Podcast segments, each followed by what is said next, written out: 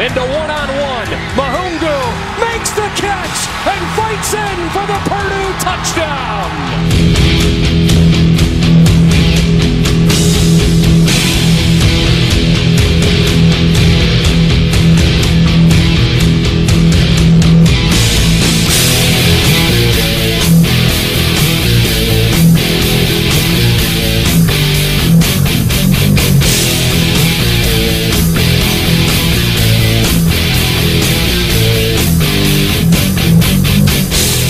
Salut à tous, on se retrouve pour une nouvelle émission consacrée à l'actualité du college football en partenariat avec euh, The Blue Pennant, avec euh, la septième semaine donc euh, décortiquer, analyser tout cela pour découvrir les différents enseignements donc de cette semaine. Georgia qui tombe dans la gueule du tigre, le top 25 en pleine agonie et puis également plein de chroniques habituelles comme la chronique Demander le programme. On prendra la direction de l'Idaho et de la Mountain West pour s'intéresser au programme de Boise. Un point draft bien entendu comme chaque semaine et puis également vos questions. Tout ça en compagnie du fondateur et rédacteur du site The Blue Pennant, Morgan Lagré. Salut Morgan. Salut Yallo, bonjour à tous. J'espère que tu es en meilleure forme que le top 25 ce week-end parce qu'il y a beaucoup de choses à dire. euh, ça n'a pas été la, la, la, journée, la soirée des, des, équipes classées et on va le découvrir tout de suite par l'intermédiaire du match de la semaine. La direction bâton rouge, on a un petit peu l'habitude d'y aller euh, depuis quelques semaines maintenant.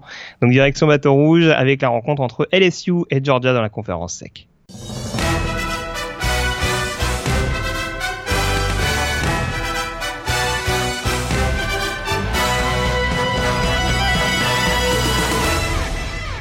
Le numéro 13, LSU contre le numéro 2, Georgia, c'était donc euh, l'une des affiches. On peut même le dire, Morgan, c'était euh, vraiment l'affiche euh, concernant les confrontations entre équipes classées. On avait hâte de voir ce qu'allait donner Georgia, hein, qui avait affronté notamment South Carolina pardon, en deuxième semaine sur le terrain des Gamecocks et qui s'était imposé très largement. LSU, de son côté, avait eu un début de calendrier déjà assez costaud. Euh, il me semble que Georgia était sa quatrième équipe classée de la saison au programme. Euh, ils avaient battu Miami, ils avaient gagné à Auburn, euh, mais ils avaient perdu à Florida donc euh, la semaine dernière. Une défaite pouvait leur coûter cher, notamment dans, dans l'optique euh, d'une finale de conférence euh, sec et les Tigers qui se sont bien repris avec un large succès contre Georgia, victoire 36 à 16. Ouais, et depuis l'arrivée de Ed Orgeron, hein, le coach des Tigers, eh bien, ces Tigers n'avaient jamais, n'ont jamais perdu deux matchs d'affilée et ben, ça s'est poursuivi hein, puisque une semaine après sa défaite à Florida, LSU s'est imposé euh, avec brio vraiment contre, contre Georgia. Vraiment, clairement, c'est une victoire signature pour euh, le coach Ed Orgeron.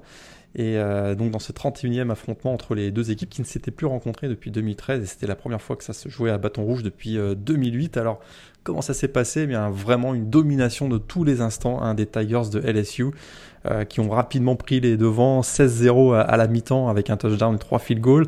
Georgia est revenu à 19 à 9 en fin de, de troisième quart-temps.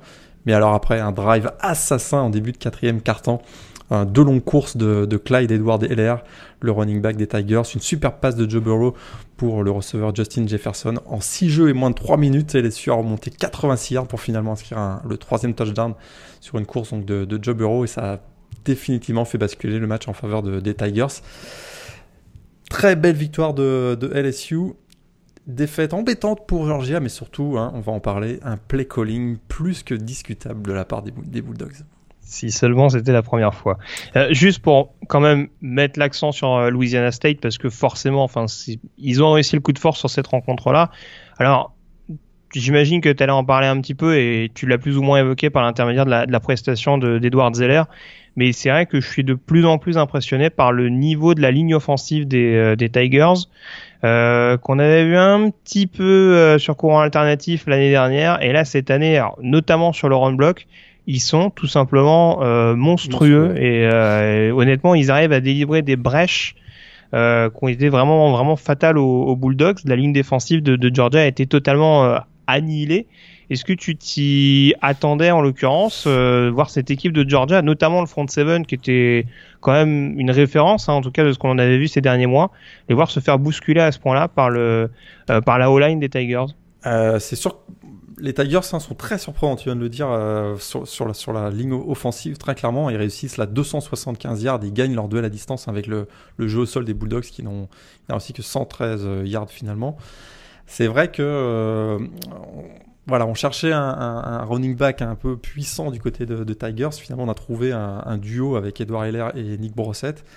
Mais quand même, j'indiquerais que on avait quand même quelques doutes hein, sur, la, défense qui avait quand même perdu beaucoup, beaucoup de la défense des Tigers, qui avait des, Bulldogs, qui avait quand même perdu beaucoup de, beaucoup joueurs talentueux pendant l'intersaison. Et, euh, et, là, c'est vrai, bon, il restait quand même euh, des joueurs comme Jonathan Ledbetter, Tyler Clark ou, euh, également d'Andrew Walker, mais il semble qu'il y ait moins de leadership, je trouve, du côté de la, défense hein, des, Bulldogs et face à une équipe qui, avait, qui a réussi à installer rapidement un, momentum positif. Ils n'ont pas survécu et finalement on commence à regretter les joueurs comme Roquan Smith, etc. du côté de Georgia.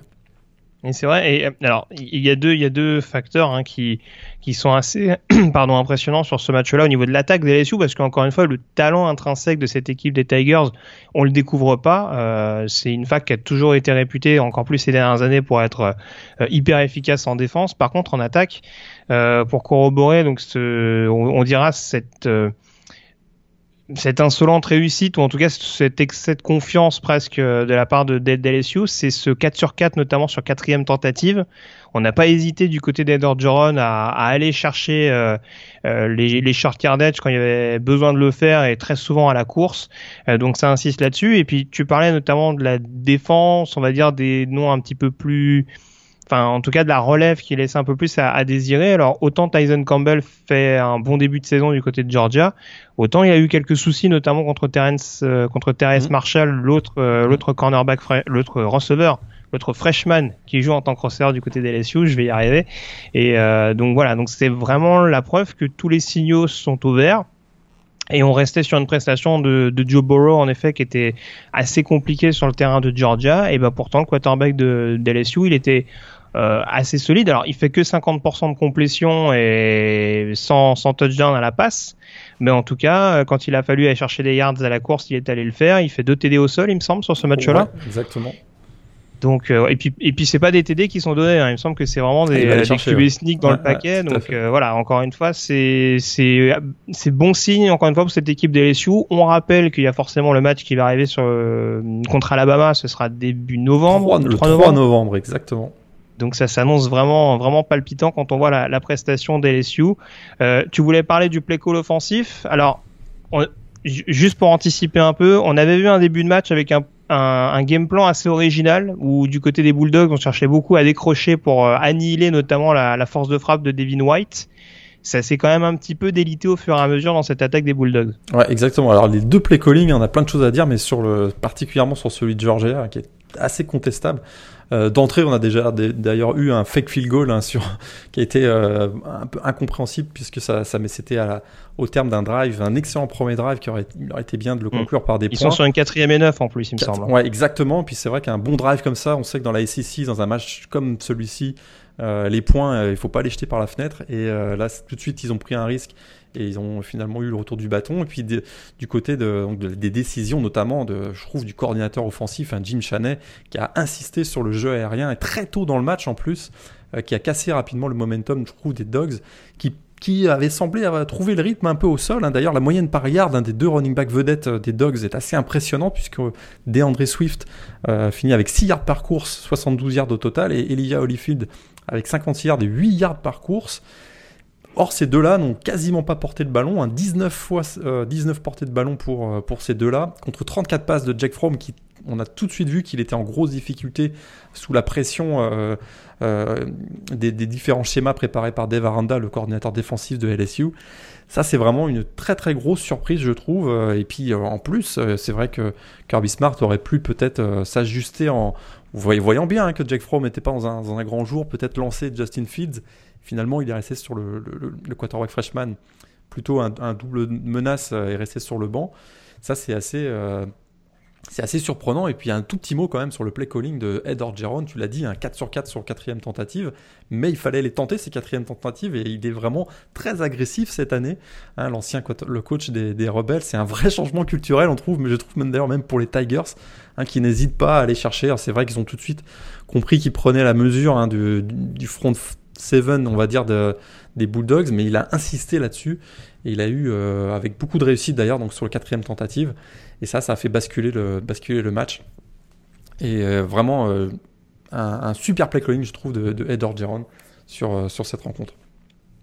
Ouais, il y a encore pas mal de, de, pression. Alors, il y a de la pression aussi du côté de Georgia, mais voilà, il y a aussi eu un bon travail du côté de, euh, d'LSU, euh, enfin je pense à, Glenn Logan, euh, Michael Divinity également avec son, son joli spin move sur le sur le sac. Ah, D'ailleurs, la, pré la, préparation hein, d'Eve Aranda sur ce match est assez impressionnante. C'est vrai qu'on en de manière, de manière individuelle, on a vu un joueur comme Devin White, tu l'as dit, 13 plaquages euh, assez énorme, mais vraiment la, la, la pression et les, les, les, schémas multiples hein, de, de, blitz notamment ont complètement perturbé le Jack Fromm qui a été saqué à trois reprises dans ce match et Vraiment un super travail et l'exécution a été, euh, a été excellente. D'ailleurs, de manière générale, il y a une grosse discipline de cette équipe de LSU dans ce match, puisqu'ils euh, avaient beaucoup souffert hein, de, des pénalités face à, tu te souviens, face à Florida et Auburn.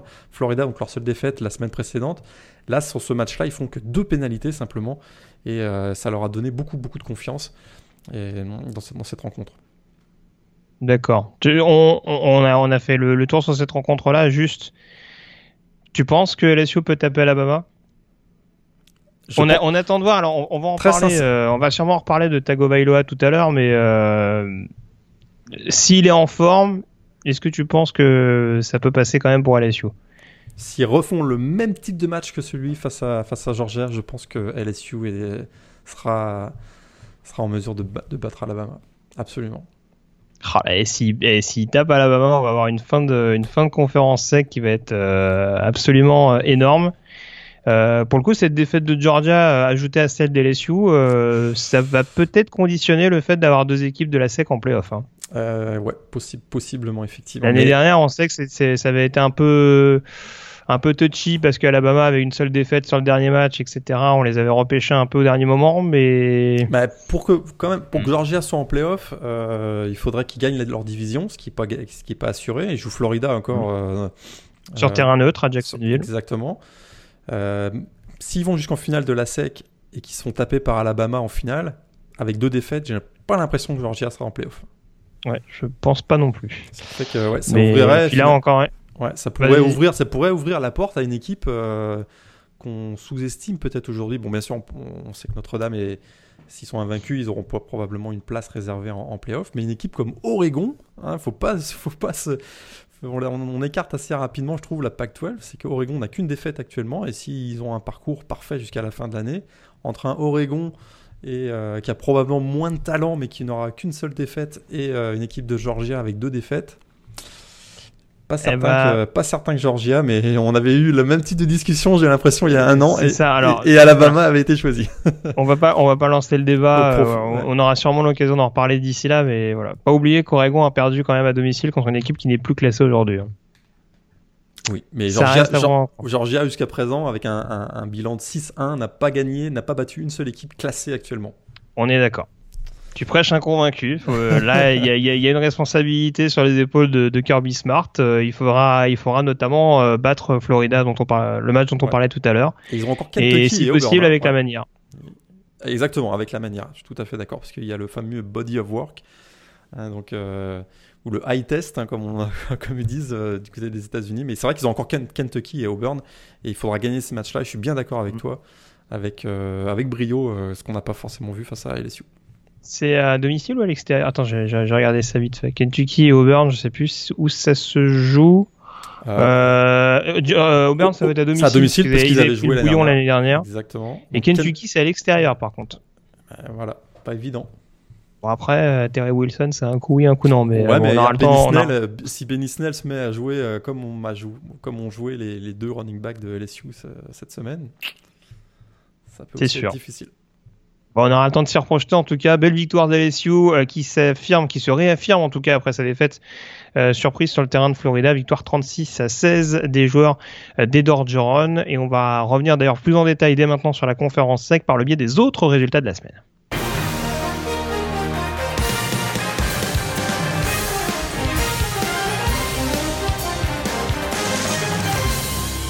Avec beaucoup d'enseignements au niveau de cette euh, conférence sec. Forcément, Morgan, on va commencer euh, par Alabama, euh, le numéro 1 au pays qui recevait Missouri. Début de match un peu compliqué, on va dire, pour Alabama, en tout cas un peu plus accroché que prévu, même si le Crimson Tide a, a scoré d'entrée.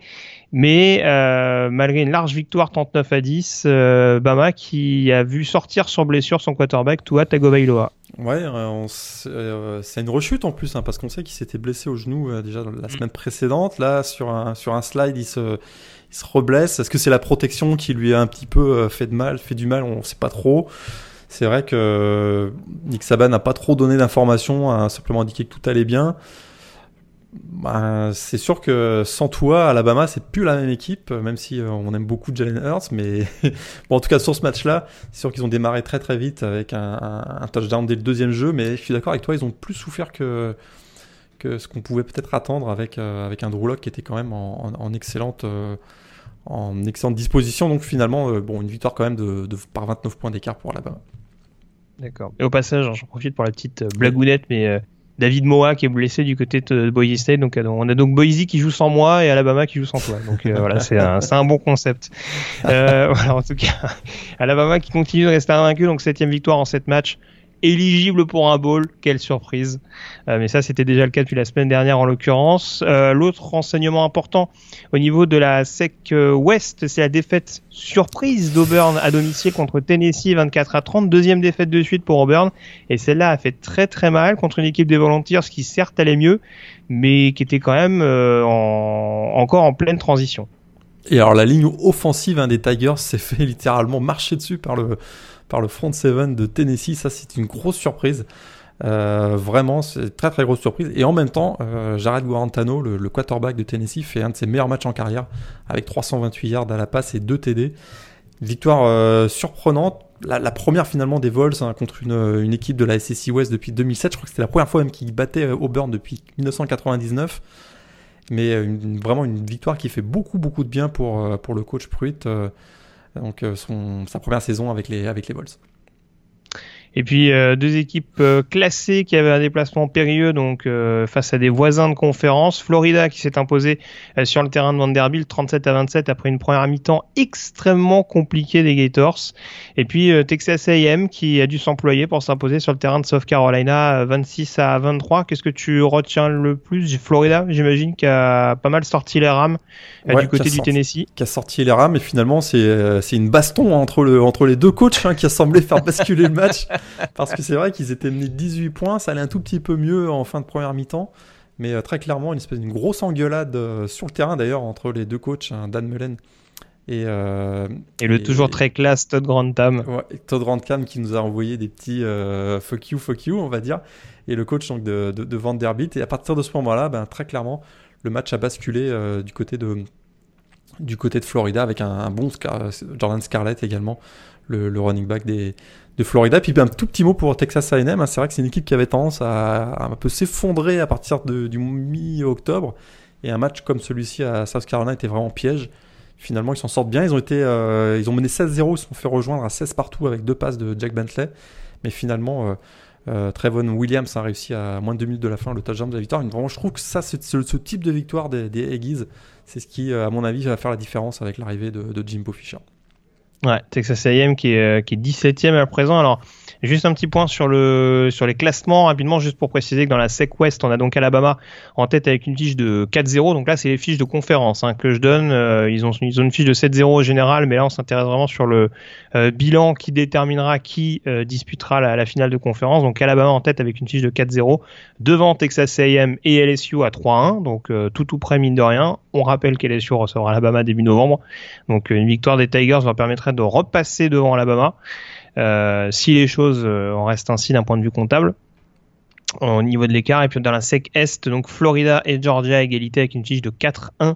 Euh, Kentucky qui a joué un match intra-conférence en moins à une fiche de 3 victoires et une euh, défaite. Euh, les six équipes que j'ai citées d'ailleurs sont les euh, six équipes classées. Enfin, il y a Mississippi State également qui est numéro 22 mais qui est un peu plus en retrait au niveau du bilan intra-conférence. du coup, on va enchaîner en parlant de la Big Ten, tiens, où il s'est passé pas mal de choses, mine de rien.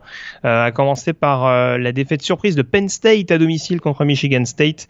défaite donc des Nittany Lions 21 à 17 avec dans les dernières secondes de Felton Davis de et, third. Voilà. Et deuxième semaine d'affilée hein, où Penn State euh, est en contrôle du match pendant trois quarts temps et s'effondre dans le quatrième. Ça avait été la même chose face à Ohio State la semaine précédente. Rebelote là face à Michigan State et un, effectivement un dernier drive hein, de, folie de, de Brian Lewarke, le quarterback des Spartans, qui trouve Felton Davis euh, à quelques secondes de la fin. Et euh, bah là, ça fait très très mal pour Penn State qui est définitivement hors course hein, pour les, pour les playoffs avec cette deuxième défaite.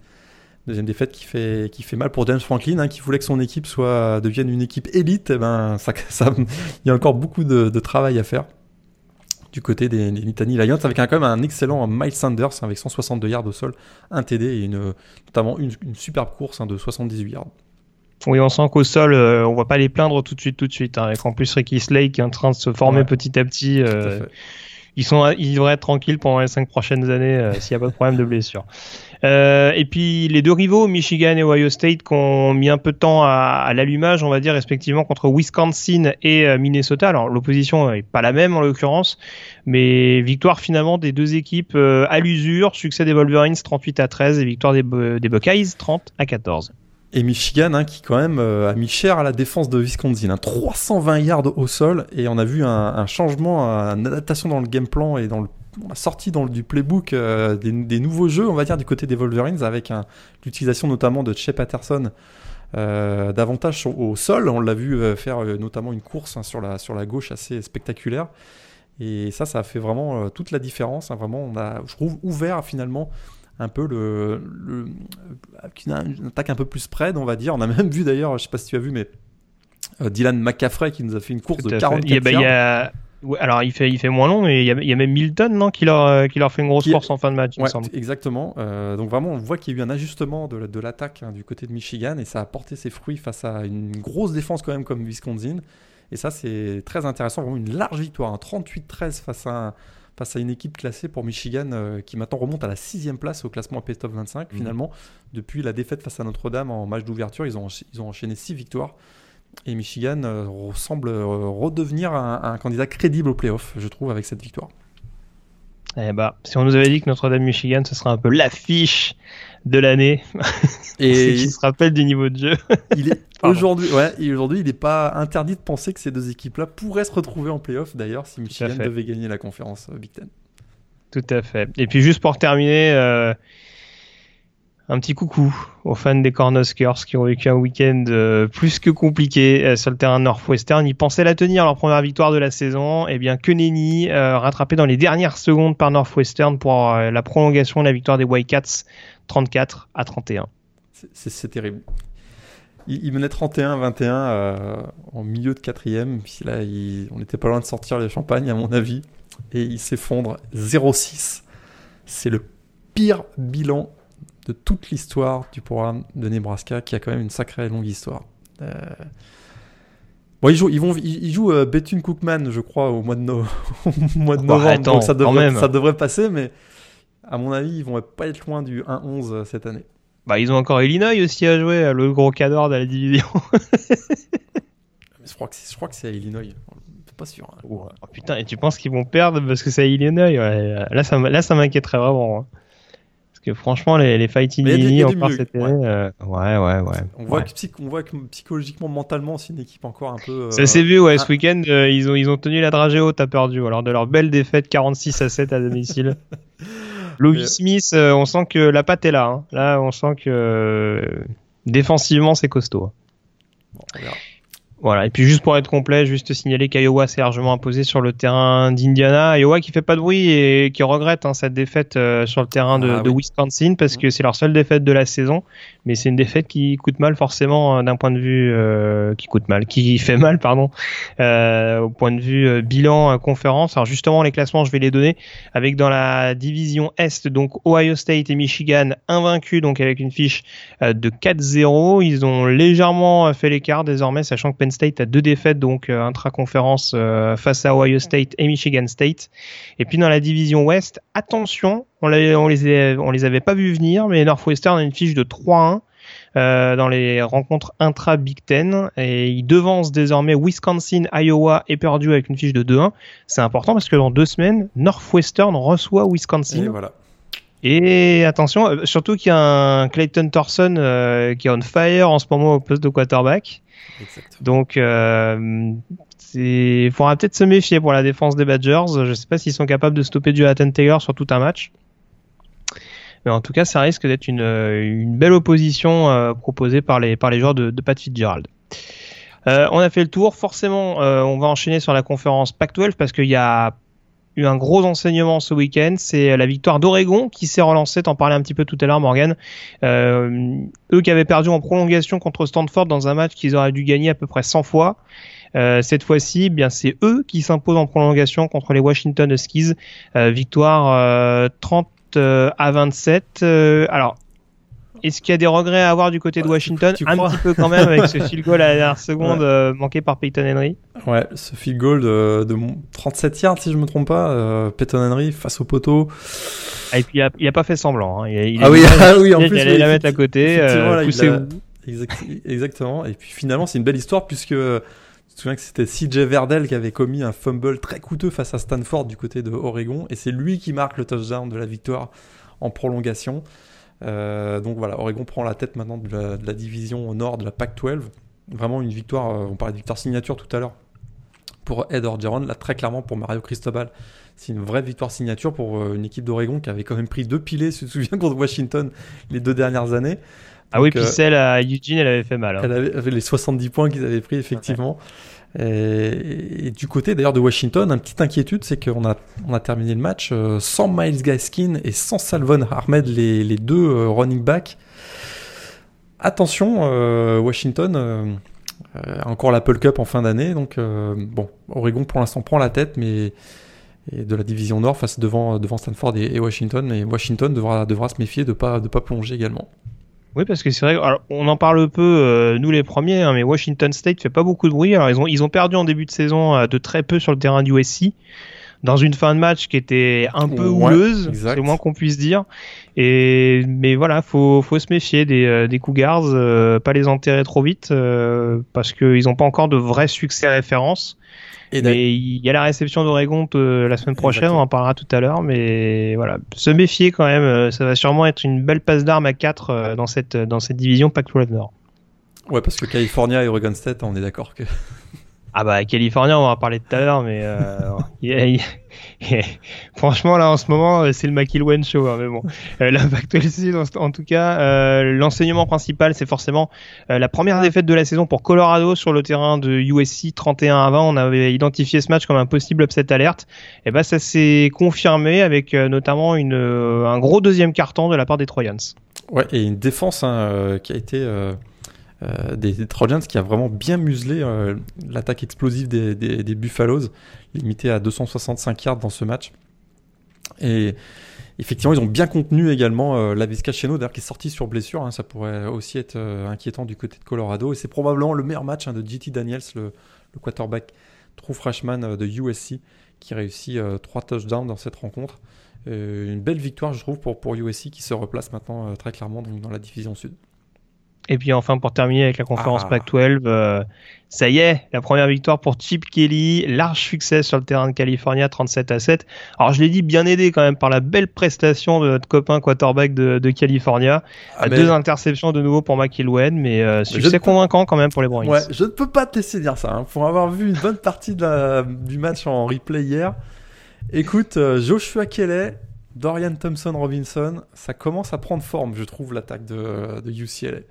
C'est sûr qu'ils ont été aidés bon, très clairement par une attaque pitoyable du côté de California. Mais écoute, ça commence à ressembler à quelque chose du côté des Mais il y avait, il y avait déjà eu du mieux hein, contre Washington. Alors encore une fois, c'était le skis en face euh, à la maison, donc euh, bon, ils ont pas, ils ont pas forcément pesé bien lourd, mais on, on voyait quand même quelques signes encourageants. Et là, c'est sûr que sur ce match-là, euh, ça, voilà, offensivement, comme tu dis, ça commence à carburer. Après, bon, voilà, il y a notamment un, c'est un fumble qui est recouvert, je crois, le, le touchdown de, de Lusher South. Euh, ouais, de Kaizen, ouais, Kaizen Lusher South, effectivement. Ouais, donc euh, bon, encore une fois, voilà, est-ce qu'ils ont vraiment profité euh, de la fébrilité offensive des, euh, des Golden Bears? On sait pas trop, mais en tout cas, des deux côtés du ballon, ça a été une rencontre relativement aboutie et voilà, ça va peut-être les mettre bien en confiance. Euh, toi qui craignais notamment la semaine dernière un, un possible ouais. 0-12 en fin de saison, sait-on jamais, il y a peut-être moyen d'en gratter au moins 3-4 cette année pour pour vraiment euh, comment dire le, préparer, préparer euh, ouais. les, les, fondations euh, pour, en vue de la, de la, saison prochaine mais voilà c'est de, de bon augure en tout cas pour pour UCLA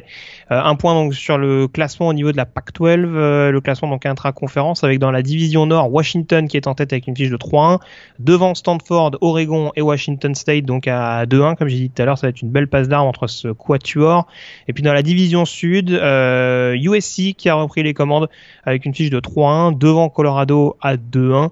Euh, Utah est revenu à 2-2 après son large victoire contre Arizona, mais voilà, paraît encore un petit peu plus en retrait. On attendra sans doute une confirmation de la part des Utes euh, pour vraiment en faire des, des candidats crédibles au titre de euh, voilà finale en tout cas de mmh. conférence euh, Pac-12. La conférence Big 12 à présent avec euh, la surprise de la défaite de West Virginia sur le terrain d'Iowa State, euh, défaite 30 à 14 et Iowa State qui commence à prendre l'habitude de surprendre on va dire les favoris eux qui avaient gagné récemment sur le terrain d'Oklahoma State. Ouais, exactement. Et puis les voyages à Ames notamment le soir hein, sont vraiment très très très compliqués dans la dans la Big 12, dans la Big 12 on va dire parce que là l'équipe de West Virginia c'est habituellement est très explosive. Euh, ils se sont fait limiter à 152 petits yards. C'est assez hallucinant. Euh, Will Greer, qui est un candidat au, au trophée Asman, finit avec 100 yards à la passe. C'est quand même assez fou. Et de l'autre côté, hein, l'attaque de Iowa State, qui pouvait compter sur le retour d'ailleurs de David Montgomery, le, le, running back, a littéralement tout explosé avec euh, presque 500 yards au total. Vraiment une, une victoire complète des, des, des, Cyclones. Et effectivement, David Campbell, donc le, coach hein, des, Cyclones, a l'habitude de faire tomber les, grosses équipes. Hein, qui Iowa State a battu, effectivement, tu l'as dit, euh, Oklahoma notamment ces dernières années. Très bien. Et puis, euh, comme on dit souvent à Iowa State, euh, la messe est dite. Voilà.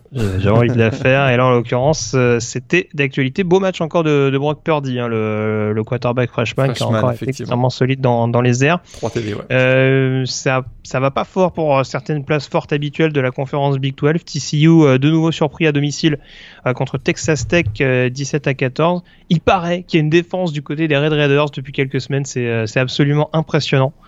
Euh, je sais pas ce que leur fait manger euh, Cliff Kingsbury, mais euh, ça devient un peu assez monstrueux.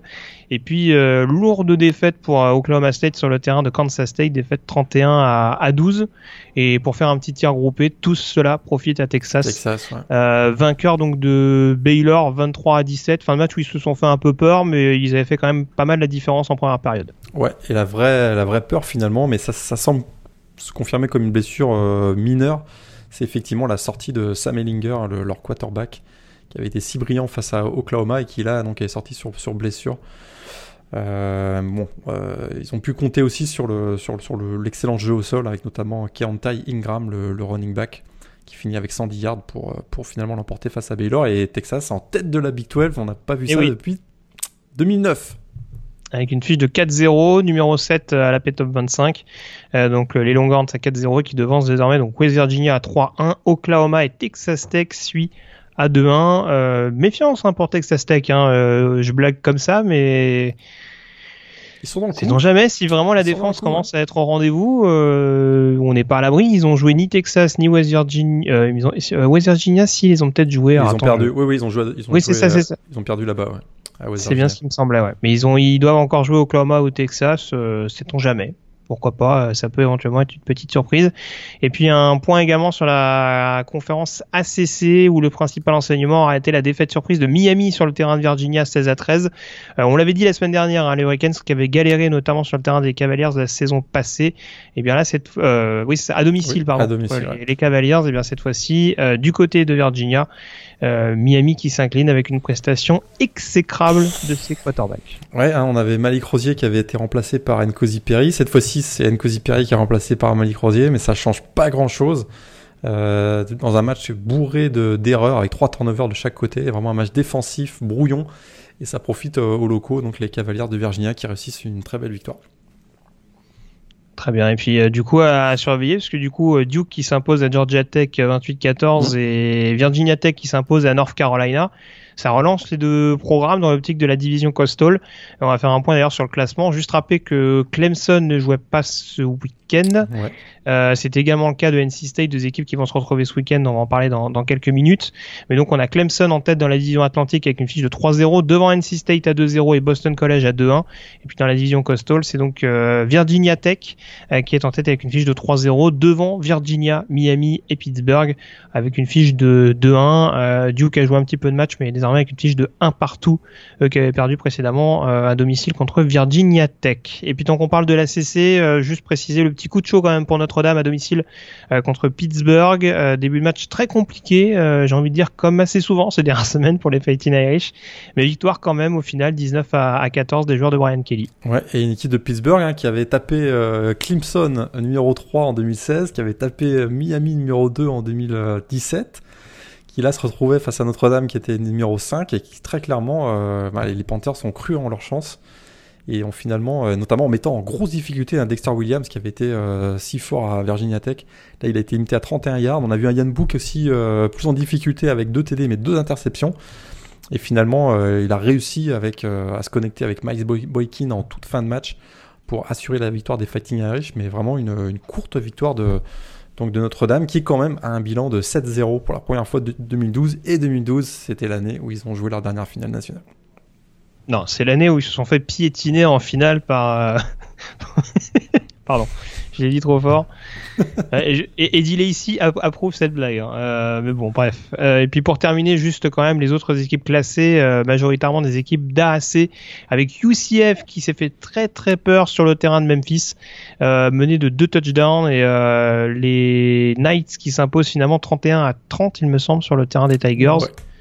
Donc euh, voilà, petit coup de chaud pour UCF euh, qui reste quand même classé numéro 10 à la Top 25. Et puis parlant d'équipes euh, floridiennes de l'AAC qui se sont fait peur, sauf Florida également, qui a dû vraiment s'employer pour s'imposer sur le terrain de Tulsa, qui est quand même pas un monstre de la conférence américaine cette année. Donc victoire 25-24, il me semble, de la part des Bulls. on a trois équipes invaincues, toujours au niveau de la conférence AAC, les trois équipes classées, donc UCF, South Florida et Cincinnati également, qui fait toujours pas de bruit trois équipes qui sont éligibles désormais pour un bowl et qui sont donc en tête de la division Est dans la AC en compagnie de Temple notamment euh, qui s'est imposé ce week-end je crois du côté de Navy si euh, mes souvenirs sont bons. Exactement et Temple euh, une équipe qui avait très très mal démarré l'année mais qui effectivement là un bilan de 3-0 en intra-conférence a, surveillé Temple. Hein. Ouais, tout à fait. Ouais. Bah, de toute façon, cette, cette division AC va être assez, assez savoureuse. UCF, on le disait, hein, euh, Temple, Cincinnati, South Florida au calendrier. Euh, va, falloir, euh, courage, hein. va falloir galérer hein, pour être de nouveau champion autoproclamé cette année. Donc, à voir. on a fait le tour donc sur les résultats. Il y avait un autre match que tu avais identifié ou je pense qu'on a fait à peu près le tour pour éventuellement donner les trois matchs de la semaine. À revoir pour les auditeurs? Alors les trois matchs de la semaine Oregon-Washington. Très très bon match, un super, surtout un, niveau de jeu vraiment excellent avec deux quarterbacks euh, très très bons. Euh, j'ai quand même noté LSU Georgia pour euh, bon il y a une grosse ambiance mais il y a aussi je trouvais que ça jouait aussi à mon niveau de jeu et puis j'ai noté Northwestern Nebraska. Ah bah oui. Sauf pour à, voir pour tous les non fans des voilà. Cornhuskers. voilà. Et puis en petit extra, j'avais noté Arkansas Ole Miss. Là, si vous aimez les les grosses dégringolades, Arkansas, c'était pas mal dans le genre aussi. Je crois qu'ils menaient euh, de près de 20 points et ils se sont fait euh, remonter. Ah bah, de toute façon, c'est clairement pas l'année des, des, Razorbacks en, en l'occurrence. Euh, Est-ce que j'ai un autre match éventuellement euh, oh, Le Vanderbilt de Florida était sympa quand même. Hein. Ah bah en oui. plus, c'est Si en vous plus, aimez la baston. baston, Voilà, euh, ouais, si vous ça. aimez la Et puis, et puis le Memphis UCF éventuellement également pour voir le, le gros gros retour de, de Central Florida.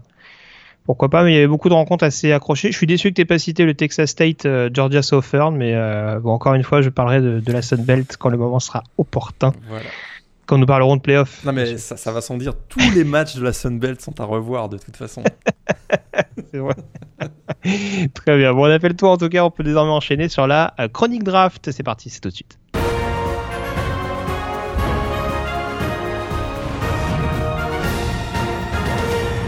La chronique draft, donc, qui met en lumière les principaux prospects à suivre en vue de la draft d'avril prochain et qui s'intéresse notamment aux, aux joueurs, aux prospects intéressants, euh, en tout cas qui se sont démarqués au cours de cette septième semaine de saison régulière.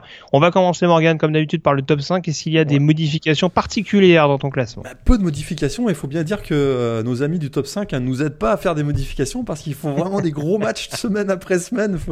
Ed Oliver, qui est encore numéro 1 de mon, de mon classement, donc le défensif tackle de Houston, fait 6 plaquages, 5 pour perdre, 2 sacs dans la victoire de Houston. Devin White, on en a parlé tout à l'heure, le linebacker de LSU, nous fait 13 plaquages contre Georgia. Je peux pas le sortir de mon, de mon top 2.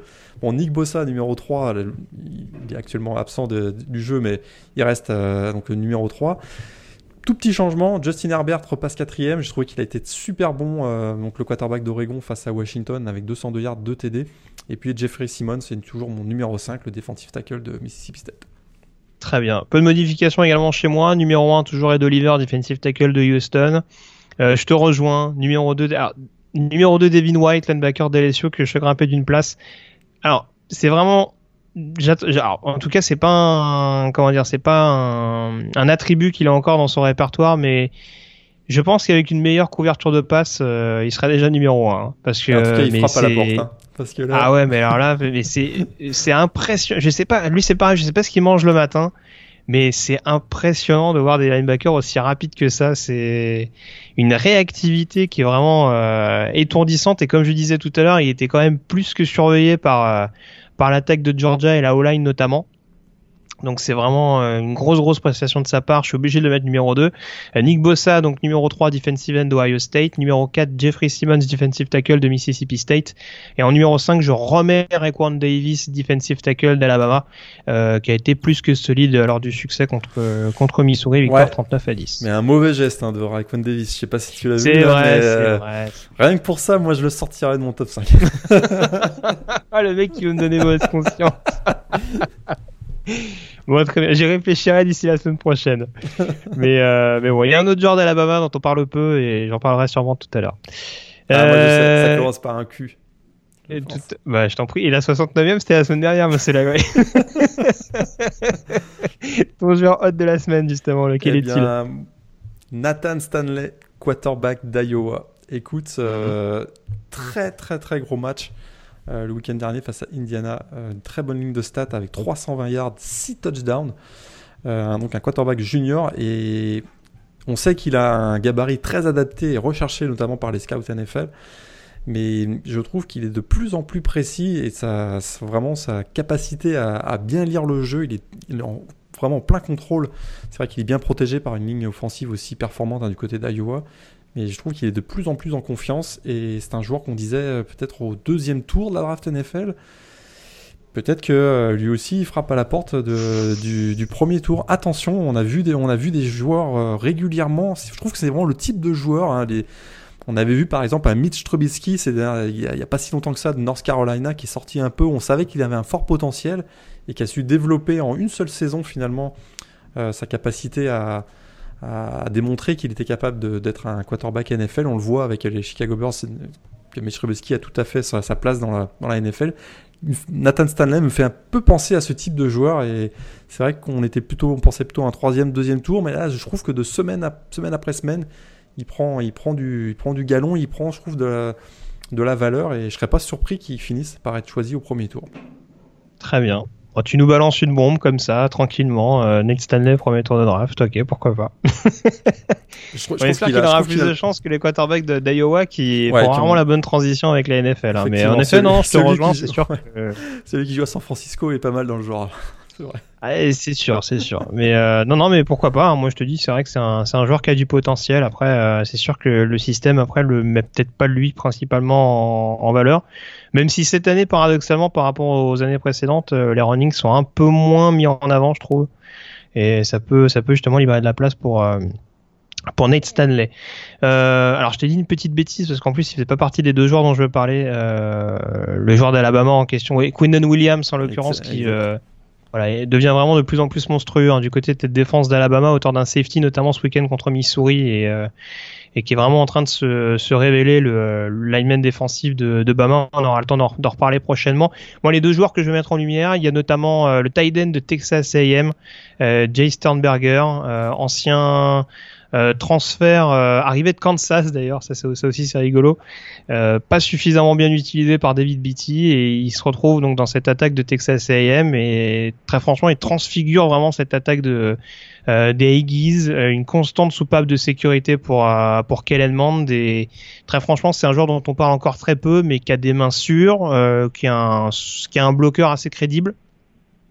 Donc honnêtement, euh, voilà, c'est difficile de pas le mettre, euh, de pas le mettre dans ce, de pas le mettre à l'honneur, on dira dans cette chronique, surtout après la bonne sortie qu'il a encore fait sur le terrain de South Carolina. Et puis l'autre joueur également euh, un peu plus discret, je dirais. alors discret de par sa fac et de par la saison que réalise son programme, c'est O'Shane Shimines, defensive end de Old Dominion. Euh, qui est vraiment un, athlète pur et dur et qui reste sur euh, six semaines de suite avec au moins un sac euh, du côté d'Old Dominion. Alors très mauvaise saison pour les Monarchs, hormis euh, la semaine où ils ont créé l'upset donc contre Virginia Tech, mais en tout cas voilà, Shimines qui a de nouveau confirmé ce week-end. Alors je crois que c'était contre Marshall, il me semble, ouais, que Old Dominion. Ils, ils, ont perdu de nouveau, mais voilà. Encore une fois, moi il me rappelle alors sans, sans aller sur la comparaison pure et dure, mais voilà, c'est pas sans rappeler par exemple la situation d'un Khalil Mack qui était dans une équipe de Buffalo très faible à l'époque et qui pourtant s'était distingué. Donc euh, voilà, Shimines a surveillé en vue des prochaines semaines. Euh, bon, n'allez pas jusqu'à regarder un match de Dominion, hein, parce que généralement ils sont quand même assez moches, à part le, match, encore une fois, contre les, contre les Hokies. Euh, on a fait le tour donc sur cette chronique draft, on s'intéresse désormais à vos questions par l'intermédiaire du mailbag.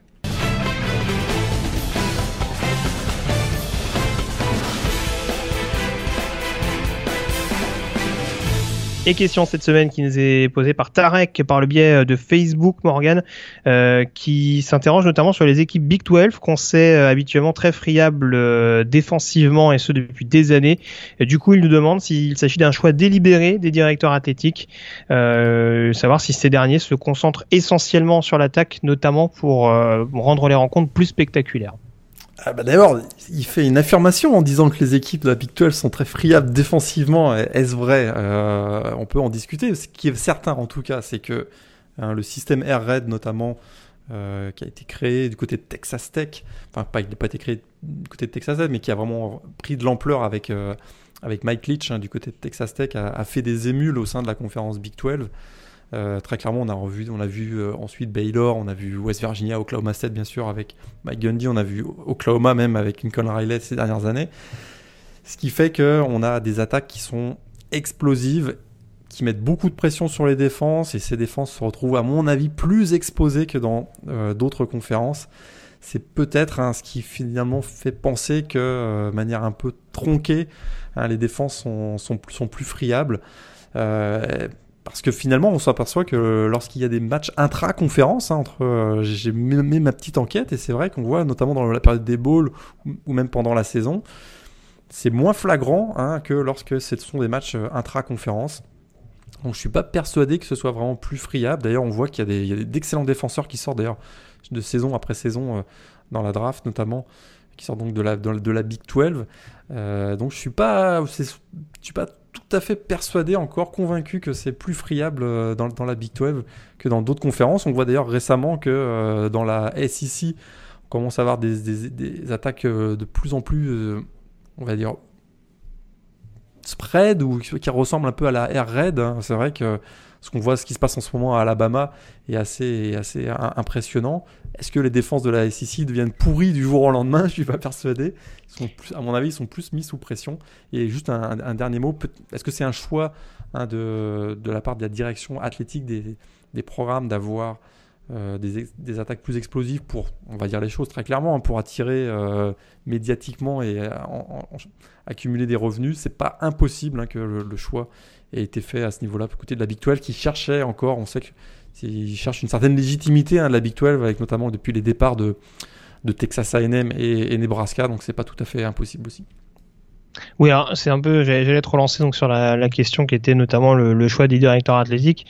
Alors, la question c'est pas de dire qu'ils vont forcément et avant tout privilégier des, des attaquants euh, pour le côté purement spectacle, mais comme l'a dit Morgan, c'est vrai que il y a beaucoup d'héritiers de Mike Leach. Hein. On parle beaucoup de l'espèce de consanguinité entre guillemets du côté de la SEC où on cherche avant tout à, à engager des anciens assistants de Nick Saban, etc., etc. Dans la Big 12, on est un peu sur la même logique. Hein. On a, tu citais Riley à Oklahoma, Daniel Gorsen à, à West Virginia. Euh, euh, BT, même si euh, bon Kansas c'est pas vraiment ça, mais mm. ça reste également un héritier de, de Mike Leach.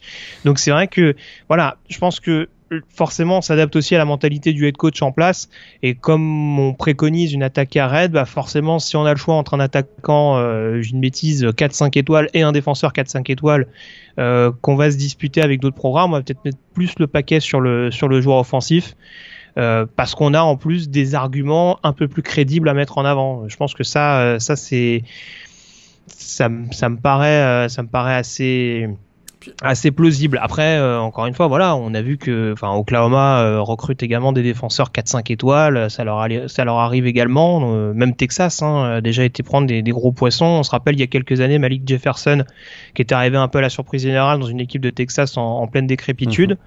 Donc euh, voilà, après, euh, je suis pas sûr non plus que ce soit vraiment euh, qu'on snob complètement la défense. Et oui, peut-être qu'en effet, c'est on grossit un petit peu le trait parce qu'en effet, on a des grosses grosses attaques qu'en effet, ça se voit un petit peu plus parce qu'encore une fois, en college football, voilà, on a des défenseurs qui sont pas encore totalement matures d'un point de vue technique et qui sont peut-être un peu plus exposés, on dira sur des phases de jeu répétées, on va leur demander de, défendre sur des, longues distances. Donc euh, c'est peut-être euh, peut-être là-dessus que, ça peut donner cette impression.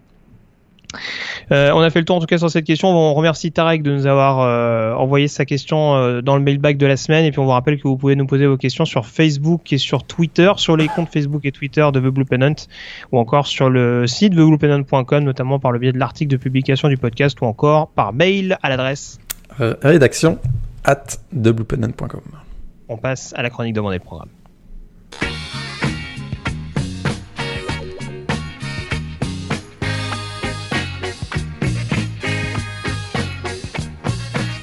Et direction l'Idaho. Donc pour cette chronique demander le programme, on retourne du côté d'un campus du Group of Five, en l'occurrence direction Boise pour s'intéresser à l'université de Boise State, euh, Morgan, université euh, qui a été créée en, en 1932, université publique.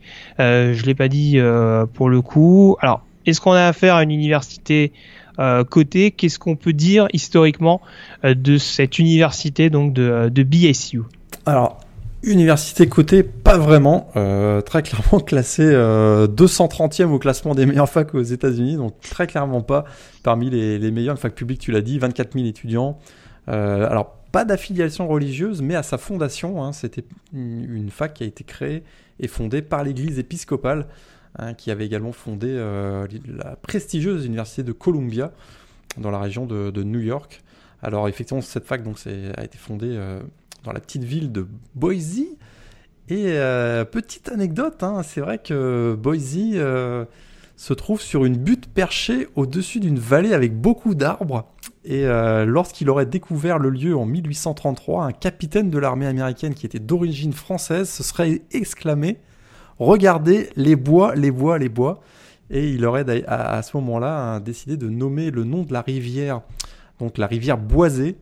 Et puisque la petite ville de Boise euh, s'est construite au bord de cette rivière. On l'appelait initialement Boisé. Et oui, Boise s'appelait auparavant Boisé, en, raison de la, du choix donc ce capitaine de l'armée américaine. C'est une petite histoire assez marrante. Voilà le lien avec la, francophonie. puis un, campus, hein, c'est vrai que de manière générale un campus qui est en le plus grand, donc la plus grande fac de l'IDAO. Il y a pas, tu me diras qu'il n'y a pas beaucoup de facs dans, dans l'IDAO, mais c'est un campus en constante modernisation, notamment avec des investissements à hauteur de 300 millions de dollars qui ont été faits ces dernières années. Ouais, alors je sais pas si tu l'as dit, hein, c'est plus de 24 000 étudiants euh, à l'année euh, qui fréquentent le, campus de, de Boise. Est-ce qu'il y a des choses particulières à retenir au niveau de, euh, de des infrastructures ou même en l'occurrence de, des disciplines privilégiées, on dira, du côté de la fac? Bah, Au niveau des infrastructures, la, probablement la plus connue, mais on va en parler tout à l'heure, c'est le Bronco Stadium, mais il y a quand même l'Albertson Library donc la bibliothèque de la fac qui compte euh, plus de 650 000 livres, c'est quand même assez étonnant. Il y a le Morrison Center aussi qui est une grande salle de spectacle de plus de 2000 places où on a des concerts, des pièces de théâtre, etc. Les matières en lesquelles elle est spécialisée, bah, c'est vrai que c'est une fac généraliste euh, publique, donc il y a 170 programmes académiques, il y a un excellent MBA. Euh, c'est la seule fac du pays qui a un programme. Attends, précise juste MBA pour ceux qui ne maîtrisent pas le, système d'éducation. Ouais, donc là c'est un master en, business donc euh, en administration des, affaires, en gestion tout simplement. Des MBA, on en a en France d'ailleurs, hein. il y en a dans la région parisienne, il y en a dans beaucoup de grandes écoles en France. Et euh, donc c'est la seule fac hein, du pays notamment qui a un programme en biologie reptilienne, c'est quand même assez incroyable. Et puis elle est affiliée aussi avec euh, l'US Air Force pour son laboratoire de recherche en microélectronique. Très bien. Bah écoute, est-ce que tu as décelé, alors je sais que c'est une question piège, mais avant qu'on s'intéresse au programme de foot, est-ce que tu as décelé des alumni célèbres qui sont sortis de cette université de Boise State? Alors là, j'ai ramé. Hein. Là, j'ai ramé et cette semaine, ça va être difficile. Alors, si vous êtes un fan de la série Seinfeld, il y a un des acteurs, Earl Bone, qui, sort de, donc de Boise, mais c'est pas un acteur principal hein, de, Seinfeld. Et au niveau du sport, autre que le foot, euh, si vous suivez la NBA, il y a un joueur il y a quelques années qui sortait de Boise, Chris Childs, qui avait joué du côté des Nets de, New Jersey. Donc même pas à l'époque, euh, à l'époque d'avant les Nets donc de, Brooklyn. C'est à peu près tout ce que j'ai trouvé hors football. Ah ouais, elle est vraiment, tu nous fais rêver, hein, parce que là, ça bah, avait... fallait, fallait remonter. Hein, euh. ouais. Bah, il y, a des gouverneurs de, l'État, etc., mais pas des gens euh, très, très, très, très connus. On est d'accord. On va. Mais d'ailleurs, tu parlais de basket. Euh, c'est quand même un sport assez important hein, du côté de. C'est un, programme euh, qui est assez. Euh, qui est assez bien considéré, on dira, du côté du programme de Boise State. on investit quand même pas mal dans dans, le, dans la discipline, que ce soit chez les hommes ou, chez les femmes. Euh, on va s'intéresser quand même au programme de, de, football. Quelle est la place de, de Boise State euh, du côté, Quelle est la place du programme de football au sein de l'université de Boise State? Ouais, c'est assez énorme hein, parce que c'est vrai que tu vois, je disais l'infrastructure la plus connue de la fac, c'est le Bronco Stadium et c'était même pas une blague parce qu'effectivement, euh, donc un programme de foot créé en 1933. D'ailleurs, d'ailleurs, d'ailleurs au, au niveau junior collège jusqu'en 67 puis ensuite au niveau 1AA jusqu'en 96 si je me trompe pas. Euh, donc il y a un titre de champion national, un double A, donc en 1980 contre Eastern Kentucky. Ils avaient joué une finale aussi en 94 contre Youngstown State. 19 euh, titres de conférence. Euh, notamment des titres de conférence en, Mountain West, à l'époque où ils étaient dans la. Bah, ils sont dans la Mountain West, ils sont toujours dans la Mountain West. 18 participations à un bowl, 3-0. À l'époque où ils étaient dans la WAC, tu veux dire Dans la WAC, ouais. 8 dans la WAC et 3 dans la Mountain West, effectivement. ils ont un bilan de 3-0 dans le Fiesta Bowl j'ai l'impression qu'on va en reparler. Oui, je pense aussi.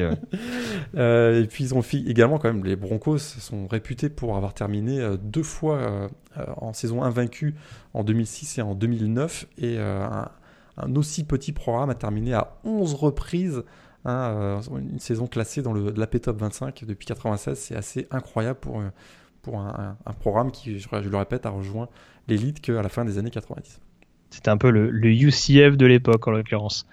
Et puis, et puis alors juste, euh, j'en profite pour faire la transition. Euh, tu parlais du, du, titre notamment de 1AA qui avait été acquis en 1980.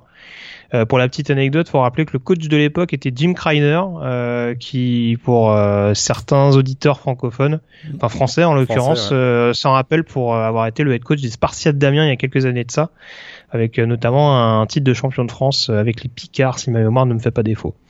Donc euh, voilà, on n'engage pas n'importe qui, monsieur, en France. et puis, euh, et puis l'autre, euh, l'autre chose intéressante qu'on peut dire sur le programme de football, forcément, parle-nous de ce terrain de l'Alberton Stadium. Ah, le Smurf Turf. Tout à Ce terrain bleu, hein, le seul terrain bleu au niveau de la division 1. Euh, Le terrain des Schtroumpfs, comme on l'appelle. Exactement, le terrain des Schtroumpfs, qui accueille d'ailleurs ch- chaque année notre préféré, le famous Idaho Potato Bowl. Ah Faut oui. pas l'oublier. Et, donc euh, un, terrain de couleur, il n'y a pas beaucoup de terrains de couleur d'ailleurs, puisque euh, est-ce que tu sais quels sont les, les autres programmes au niveau euh, Division 1 qui ont un terrain de couleur Alors, euh, Division 1, ça comprend la FCS. Ouais, la FCS. ouais. Alors, je sais que alors, c'est Eastern Michigan qui a le terrain en gris? Eastern Washington, euh, Eastern Michigan a le terrain en gris, tu as raison. et Eastern Washington a Washington. le terrain en rouge. Exactement. Il y en a Hmm. deux autres. Alors il y a Coastal Carolina. Mais c'est plus traître parce que le terrain est vert sarcelle, c'est une espèce de turquoise. Ah d'accord. donc, on, le- donc on le voit moins. Donc c'est un podcast peinture, très bien, Voilà. allons-y. Exactement. Mais il y a un quatrième programme, c'est Central Arkansas. Et là aussi, ils sont gris et violets. Et c'est vraiment dégueu quand tu regardes ça à la télé. Ah oui, il faut, il faut vraiment que je vois ce que ça donne parce que c'est quand même Central Arkansas. Donc Ouais. c'est un double, c'est euh, Ah, ouais, FCS, euh. F- FCS, pardon. Ouais, c'est pas terrible non plus. Mais c'est vrai que le Bronco Très Stadium et son terrain bleu, avec ses euh, end zones orange, c'est quand même du meilleur goût. Indiscutablement. Ouais, franchement. Honn- honnêtement, faut, faut aimer, mais euh, je, honnêtement, je préfère le terrain bleu euh, par rapport à Eastern Washington. Et tu sais- que sur un terrain rouge, Ouais. c'est quand même très, très, très moche. Et tu sais que euh, Loïc, hein, qui avait été donc dans son road trip de l'année dernière, avait été passé par le, le Bronco Stadium et il m'avait raconté une anecdote. C'est que pendant une longue période, ils étaient obligés d'envoyer des, des ultrasons pour faire fuir les oiseaux parce que les oiseaux le prenaient pour un lac et venaient littéralement plonger sur le terrain bec la première dans le dans le Smurf Turf. Donc euh, ils avaient été obligés d'installer des, des, des- des ultrasons euh, sensibles pour les oiseaux. C'était une, une petite anecdote assez sympa. Très bien. Je suis en train de voir le stade de, de Central Arkansas. En effet, c'est très, très particulier. Ouais. C'est des, des bandes successives de, de gris et de violet. Ouais, c'est quand même. euh, Ouais, il ne buvait pas que, terrible. que de l'eau. hein. Ouais, c'est c'est assez impressionnant. Et euh, alors, juste pour. Vas-y, vas-y. Ah, des- juste, par- juste pour finir, des, des petites euh, traditions euh, au-delà Oui. du, donc, du Bronco Stadium, il y a le Buster Bronco dont tu vas peut-être nous parler, la, la mascotte. euh, Ouais, j'ai pas vu Ah, grand chose à dire. Apparemment, c'est une, de- une des mascottes qui est assez réputée aux États-Unis, mais euh, Ouais. je sais pas. J'ai pas vu un historique hyper, hyper séduisant sur notre ami Buster. non, il, a, il a tué personne ou mordu personne, donc Personne ne battra Peruna, sachez-le. Ça, c'est sûr. Et rivalité quand même, il y a, il petite rivalité avec Fresno State, Fresno State pardon. On se bat pour la, la canne de lait chaque, chaque année, hein, la Milk Cane. C'est assez intéressant. Puis on jouait face à Idaho avant que Idaho redescende en, en, division 1 double A. Tout à fait. Euh, juste sur les joueurs importants, euh, il y en a eu quelques-uns quand même qui sont sortis ces dernières années, euh, notamment sous la coupe de, de Chris Peterson, dont on reparlera dans, dans quelques secondes. Euh, pas mal de pass rushers, mine de rien. Je me rappelais pas avoir vu autant de bons pass rushers sortir des Broncos. Euh, bon, il y a Dimarcus Lawrence euh, qu'on connaît aujourd'hui, euh, le, le, le defensive end des Dallas Cowboys. Euh, et ce que je dois rappeler forcément, c'est extraordinaire chez McLean, euh, qui avait Ah, fini premier tour de draft par les Chicago Bears? Ouais. Bah, écoute, euh, il est sorti de Boise, hein. Tyrone Crawford aussi, hein. Tout à fait. Kamalei Correa, euh, qui avant d'être un linebacker était un pass rusher du côté de Boise. Donc, euh, mine de rien, il y en a, quelques-uns. Hein. On, on dirait pas Ouais. comme ça, mais c'est vrai que ça a été une petite fac réputée dans, dans ce domaine. Et en attaque, il y avait quand même du, du- des poids lourds, hein, notamment au niveau des running backs. On avait Doug Martin, bien sûr, et Jay Ajayi qui, est sorti de, qui sont sortis pardon, de, de Boise. Les- Au niveau des receveurs, on avait Titus Young, Austin Pettis. Oh, Titus Young, le Cassos, pardon. mais, Je, à, je- je pardon. mais à Boise, il était quand même assez Ah oui, impressionnant. oui, il énorme. C'était, il, y a- il y avait un autre running back, ah, il y avait un autre euh, Austin- receveur, Austin avait- Pettis. C'était une Pettis, évidemment. Il y avait Showmaker aussi, qui est sorti de là. Il y avait Cedric Wilson, donc, qui joue euh, en ce moment euh, au niveau de la, de- des, des Cowboys de Dallas actuellement. Mhm. Et puis, euh, mais il y a surtout le plus grand joueur de l'histoire du programme qui a battu plein de records NCA, le fameux quarterback. quarterback, Kellen Moore, quarter- Qui quarterback qui est à Dallas d'ailleurs. hein. Il y a- une ouais. filière apparemment. hein. Ah bah, Dallas, il, est, il est- il est coach maintenant, je crois. Effectivement. Et donc de 2008 à 2011, il a battu tous les records NCAA. Il a fait partie donc de ces équipes invaincues effectivement. Et il y a une petite filière à côté de Dallas parce que c'est vrai qu'il y a Cedric Wilson donc le receveur, Tyrone Crawford tu l'as dit, Demarcus Lawrence aussi. Il y a même la- ils ont ils ont drafté euh, euh, Leighton Van Der Esch aussi euh, donc du côté de Dallas. Donc effectivement il y a, il y a une petite filière. Et puis, Ouais. Et, et puis le plus et, grand- ils avaient, et, et ils avaient Orlando Scandrick également. Ils avaient Orlando Scandrick, effectivement. Euh, D'ailleurs, au niveau des euh, aussi au niveau des defensive backs, il y avait Darian Thompson aussi qui est passé par euh, du côté de Tout à fait. L'extraordinaire Kyle Wilson, l'escroc qui a fini au premier tour de la draft, euh, sélectionné par, vrai, les, par les oublié. New York Jets. Bon, on, pourra, en- on pourra en faire plein, mais voilà. On, on- on va terminer quand même forcément par le match historique de Boise State. Tout le monde sait déjà de quel match tu vas nous parler, Morgan, mais forcément, rafraîchis-nous la mémoire. Voilà. Prenons la, direction du Fiesta Bowl. Exactement, parce que je vous parlerai pas du 33-30 hein, des Broncos face à Virginia Tech 2010, où euh, il y avait- j'avais aussi un super match face à Georgia au match ouverture 2011. Mais non, 1er janvier 2007, Fiesta Bowl, Oklahoma numéro 7 contre Boise State numéro 9. Le plus grand match de l'histoire du programme de Boise State, d'ailleurs un des plus grands matchs de l'histoire du college football probablement, un David contre Goliath à Oklahoma contre Boise. On donnait aucune chance aux Broncos. Et pourtant, les Broncos ont mené 21-10 en, en première mi-temps. Les Sooners ont renversé la situation en infligeant un 25-7 pour mener 35-28. Une fin de match absolument sensationnelle. Un dernier drive des Broncos qui avait donc 7 points de retard.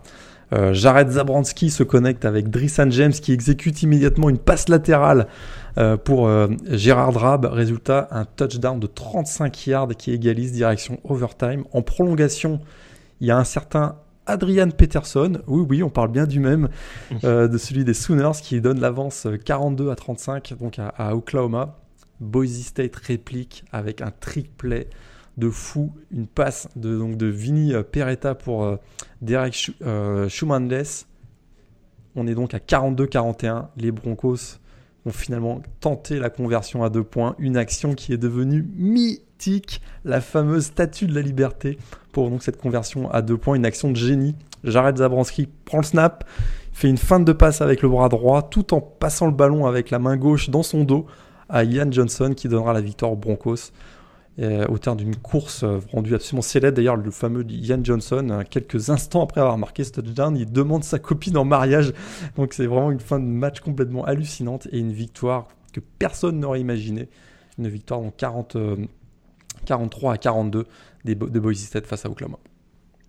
Putain, c'est, faut même pas lui dire non hein, sur la demande en mariage. hein, Ouais, parce que là, je te, je, te, je te raconte pas, tu casses un délire, mais euh, t'as à peu près, euh, t'as à peu près 100 000 personnes qui te courent derrière. C'est euh, vaut mieux dire oui hein, dans ce genre de moment-là. Mais euh, ouais, en effet, on, vous invite hein, vraiment à voir ce match. Donc c'était le Fiesta Bowl 2006, 7 bah, en l'occurrence. Ouais.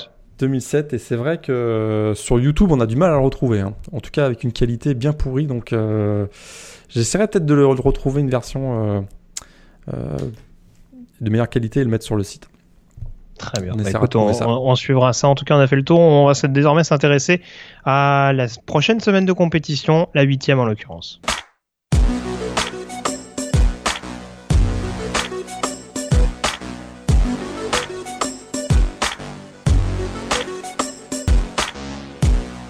Et alors, euh, quelques rencontres intéressantes à suivre. Forcément, Morgan, on aura les yeux rivés sur euh, ce qui se passera du côté de Clemson dans la conférence ACC Atlantique, la division ACC Atlantique.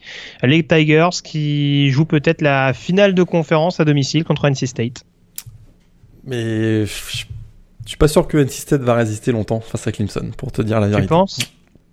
Même le, match trouve- contre, même le match de Syracuse, t'as pas inquiété plus que ça? Non, je pense qu'on en fait beaucoup avec NC State euh, jusqu'à présent. Ils sont classés 16e, euh, surtout parce qu'ils sont invaincus, mais contre qui ils ont joué. Et à mon avis, Clemson va marcher littéralement sur le Wolfpack Ah, la semaine prochaine. Le ballon, le ballon NC State va éclater. C'est très bien, c'est ce que tu nous annonces. C'est ce que je pense. Michigan State, Michigan. À suivre euh, également, on disait que Michigan était pas mal embarqué euh, en, en net regain de forme depuis sa défaite contre Notre-Dame. Est-ce qu'il Mich- faut se méfier de ce match contre Michigan State? Oui, absolument, parce que c'est un rivalry game. On sait que les dernières années, Michigan State a plutôt pris l'avantage sur Michigan. Michigan State vient de gagner à Penn State. Ils, re- ils retrouvent un peu de momentum et d'élan. Euh, on sait que la défense contre la course hein, de, de- des Spartans, même s'ils ont souffert face à Miles Sanders le week-end dernier, est plutôt solide. Ça pourrait être euh, vraiment, ça va très clairement être la clé du match face donc à Michigan qui a tendance à vouloir mettre l'emphase sur le jeu au sol ces dernières, semaines. Ça va être un super match, mais à mon avis, c'est le match qu'il faut absolument pas rater le week-end prochain. Très bien. Bah écoute, on va, on va se lancer en tout cas sur les pronostics. Euh, Le match numéro 1 qui opposera TCU à Oklahoma. Déplacement piège pour les Sooners, classé numéro 9. euh, la- les, les Frogs de TCU m'ont bien inquiété contre Texas Tech, à mon avis. Ah, c'est sûr. Moi, j'y vais avec Oklahoma, mais franchement, Vu, euh, donné qu'Oklahoma est revanchard après sa défaite contre, contre- défaite contre Texas, ils ont eu deux semaines pour se préparer. Kyler Murray et compagnie, à mon avis, ça va faire mal du côté de TCU. Donc euh, Oklahoma pour moi. match numéro 2, LSU contre Mississippi State. Deux équipes classées, numéro 5 contre numéro 22. Qui peut résister à LSU en ce moment? Euh, Je suis pas sûr que les Bulldogs de Mississippi State aient, aient les armes pour, euh, pour résister, donc je mettrai LSU. Ah, attention, il y a Jeffrey Simmons pour contrer l'énorme ligne offensive des Tigers. Mais je te rejoins, je dirais quand même avec LSU. euh, il peut pas tout faire tout seul non plus. euh, pas, il est pas surhumain dernière nouvelle. Euh, match numéro 3, j'en parlais un petit peu tout à l'heure. Washington State numéro 25 contre Oregon numéro 12. Upset alerte. Upset alerte, mais Oregon, c'est quand même très, très, très, très costaud. Euh, je dirais. Je vais y aller avec Oregon. Moi j'y vais avec Washington State. Mmh. Je la sens bien cette équipe des, euh, des Cougars. Elle peut prendre beaucoup de points, mais elle peut en marquer beaucoup également. Euh, match numéro 4, donc tu nous as donné ton pronostic. Clemson NC State, donc Clemson pour toi. Mhm. Clemson pour moi également. Et match numéro 5, Michigan State, Michigan. Upset alerte ou pas? Enfin, upset alerte, tu nous l'as plus ou moins dit, mais est-ce que tu valides l'upset? Je vais mettre Michigan, mais. Hmm, je Moi, mets- je mets Michigan également. je mets Michigan. Après, Michigan State, c'est. On sait jamais quel visage ils vont nous montrer d'une semaine sur l'autre. Donc. euh, Mais ouais, peut-être que j'irai Michigan. Après, euh, il, faut... il faudra un bon jeu à la passe, de toute façon, parce que. Ouais. S'ils s'appuient que sur le sol, même si le, le jeu à la course est performant, on sait que Michigan State les avait bien annihilés dans ce domaine-là l'année Mhm. dernière. Ouais. Donc euh, attention, il y, a, il y a quelques clients quand même dans ce, dans ce registre-là. Euh, Vas-y. Est-ce que Tennessee va battre Alabama? Ouais, non, t'as vu, j'ai pas poussé le vis jusque-là. hein, je, je me suis retenu. Attention, autre- eh, si, eh, si tape Auburn et Alabama en une semaine, alors là, Jeremy Pruitt, tu peux le prolonger tout de suite. Hein, Ah, tu, le payes plus que Nick Saban. Hein. Mais Bon, il y a- il y, a deux autres petits upset alertes que je noterais.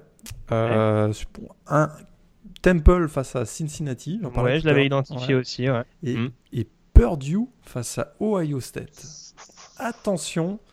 À Purdue, Je- ça va mieux. Hein. Ils sont sur quatre Exactement. victoires de suite. Et quatre victoires de suite. Et je trouve que David Blow va très très bien. Du côté de Ohio State, ça peut, ils prennent parfois pas mal de, de yards, euh, notamment dans les airs. Ça se joue euh, à West Lafayette. Il suffirait que Purdue trouve un bon rythme rapidement. Et on sait qu'au niveau college football, ça peut basculer assez vite. Je dirais attention euh, les Buckeyes à, à Purdue. Ah, je sais pas, je sais pas. David Blow, il est, il est, il est en bonne forme, mais il est sujet aussi à quelques turnovers. Hein. Euh, on sait que Ohio State, euh, même dans des soirs Ah bah. où ça va pas, euh, ils sont capables de les provoquer. C'est un euh, upset alert, c'est un upset alert. Oui, c'est pas, non, pas une victoire d'accord. les doigts dans le nez. hein. Pardon, pardon. Autant pour moi. je me suis laissé aller, j'ai perdu la boule. Euh, bon, en tout cas, le programme pour cette semaine avec euh, donc dès mardi, dans la nuit de mardi à mercredi plus précisément, le retour de la Sunbelt. Arkansas State qui après sa semaine compliquée à un domicile contre Appalachian State remet ça en recevant un autre favori donc de la conférence, en l'occurrence Georgia State. Et puis on suivra également le dégagement, le déplacement de Stanford sur le terrain de Arizona State. Euh, match lourd de conséquences pour les Ah deux ouais. équipes, parce qu'une défaite, ça pourrait euh, éliminer le perdant d'une d'une finale de conférence, euh, sachant que les deux programmes ont au moins deux défaites. Euh, je me demande si Arizona State on n'a pas trois d'ailleurs, j'ai un doute. Mais euh, bon, en tout cas, voilà. Malheur aux perdants sur ce match-là, ce sera dans la nuit de mardi à mercredi à 3h du matin. Dans la nuit de vendredi à samedi, eh ben, un petit euh, Boise State, Colorado State, éventuellement pour ceux que ça intéresse dans la conférence Mountain West, ce sera à 3h du mat également. Et puis donc samedi à 18h, Michigan State, Michigan, ça commencera très très fort. Euh, à la même heure, on aura le déplacement d'Oklahoma à TCU. Iowa qui recevra Maryland, Cincinnati, donc euh, t'en parlais Morgan, qui se déplacera à Temple. Attention hein, au possible upset alerte pour les Bearcats. Euh, Wisconsin recevra Illinois. Et puis on suivra peut-être le déplacement d'Auburn sur le terrain d'Olmis, voir si les Tigers se remettent un petit peu euh, d'équerre.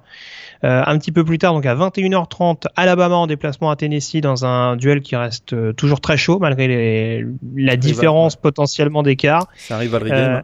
on sait jamais. Exactement. Euh, Clemson qui recevra donc NC State sera à 21h30 également. Euh, Washington, Colorado à la même heure entre deux équipes revanchardes au lendemain d'une défaite euh, euh, cruelle. Et puis déplacement de Penn State sur le terrain euh, d'Indiana pour euh, voir si Penn State va stopper sa série de défaites. Houston en déplacement à Navy, ça aussi, c'est à 21h30. voir éventuellement ce que ça peut donner. Un petit Florida State Wake Forest, pourquoi pas, même si c'est pas, même si c'est pas deux équipes qui sont à fond les ballons, on dira cette année dans la conférence ACC à 22 à 1h du matin, pardon. On aura LSU contre Mississippi State. À la même heure, UCF en déplacement sur le terrain 10 Carolina, sauf Florida qui recevra euh, Yukon. Euh, euh, Ohio State à 1h30 qui se déplacera du côté de Purdue. Oregon à la même heure en déplacement à Washington State. Kentucky recevra également Vanderbilt. Et puis c'est à peu près tout à 2h du matin quand même à suivre le déplacement de USC à Utah et puis la réception de UCLA qui accueille Arizona pour peut-être enchaîner dans ce qui sera la, la comment dire la, la période Pac-12 After Dark. Ouais. Et tu est-ce que tu as, en as parlé de Minnesota, Nebraska? Attends. Non, j'ai non, j'ai pas osé. J'ai pas osé, mais attention. Le, hein, euh. le, trophée de la chaise cassée à 5 dollars. Tu, le connais celui-là C'est pas une blague. non, mais qui Non, franchement, eh, moi je veux bien, euh, je veux bien les traditions, c'est important tout ça, mais on était vraiment obligé de tout suivre. ouais. Mais là, en plus, ce, trophée-là, il est né d'une blague en fait, euh, par un blogueur en fait sur. qui est fan de Nebraska. Et en fait, quand Nebraska rejoint la Big Ten, ils n'avaient pas vraiment de, rival, de, de rivaux au niveau de la Big Ten. Et donc il s'est mis à imaginer une, une fausse, une, comme une, fausse rivalité avec Minnesota. Et les deux équipes ont joué le jeu.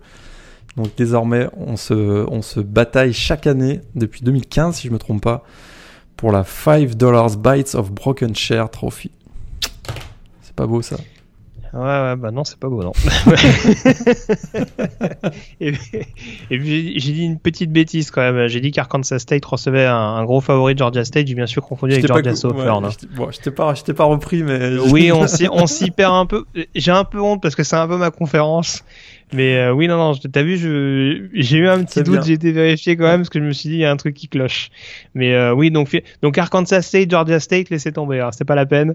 C'est un, un match oh, qui bah, va vous décevoir. Ce, donc, oh, mais ce sera euh, quand même mieux qu'Arizona State, Stanford. Ouais, je sais. Arrête de te Ce sera pas la meilleure vitrine pour la Sunbelt. donc laissez tomber tout de suite. Euh, très bien. Bon, on a fait le tour en tout cas sur cette émission, Morgan. Je te remercie d'avoir été euh, en ma compagnie comme chaque semaine. Et puis on se retrouve donc la semaine prochaine euh, pour euh, décortiquer donc la huitième semaine avec un podcast qui sera sûrement en ligne euh, mardi dans l'après-midi. J'anticipe un petit peu Morgan, mais voilà, il y, aura quelques petits quelques petites modifications personnelles me concernant. Donc voilà. on enregistre un peu plus tard, on va dire. Tout à fait. Voilà. De soirée pour certains et de nuit pour d'autres. Qu'est-ce qu'il faut pas faire quand même Mais en tout cas, voilà, on se retrouvera la semaine prochaine. Ne vous inquiétez pas si vous voyez pas le podcast euh, publié en, dans les temps habituels. Euh, même si bon, ça reste d'habitude le lundi soir, mardi matin, donc euh, voilà. Je préférerais prévenir euh, au préalable. Merci encore Morgan, et puis on se retrouve donc la semaine prochaine pour une nouvelle émission consacrée à l'actualité du college football. On se quitte bien entendu avec la fight song des Boise State Broncos, et puis d'ici là, passez une excellente semaine avec plein de rencontres NCA au programme. Salut à tous. Salut à tous, bonne semaine.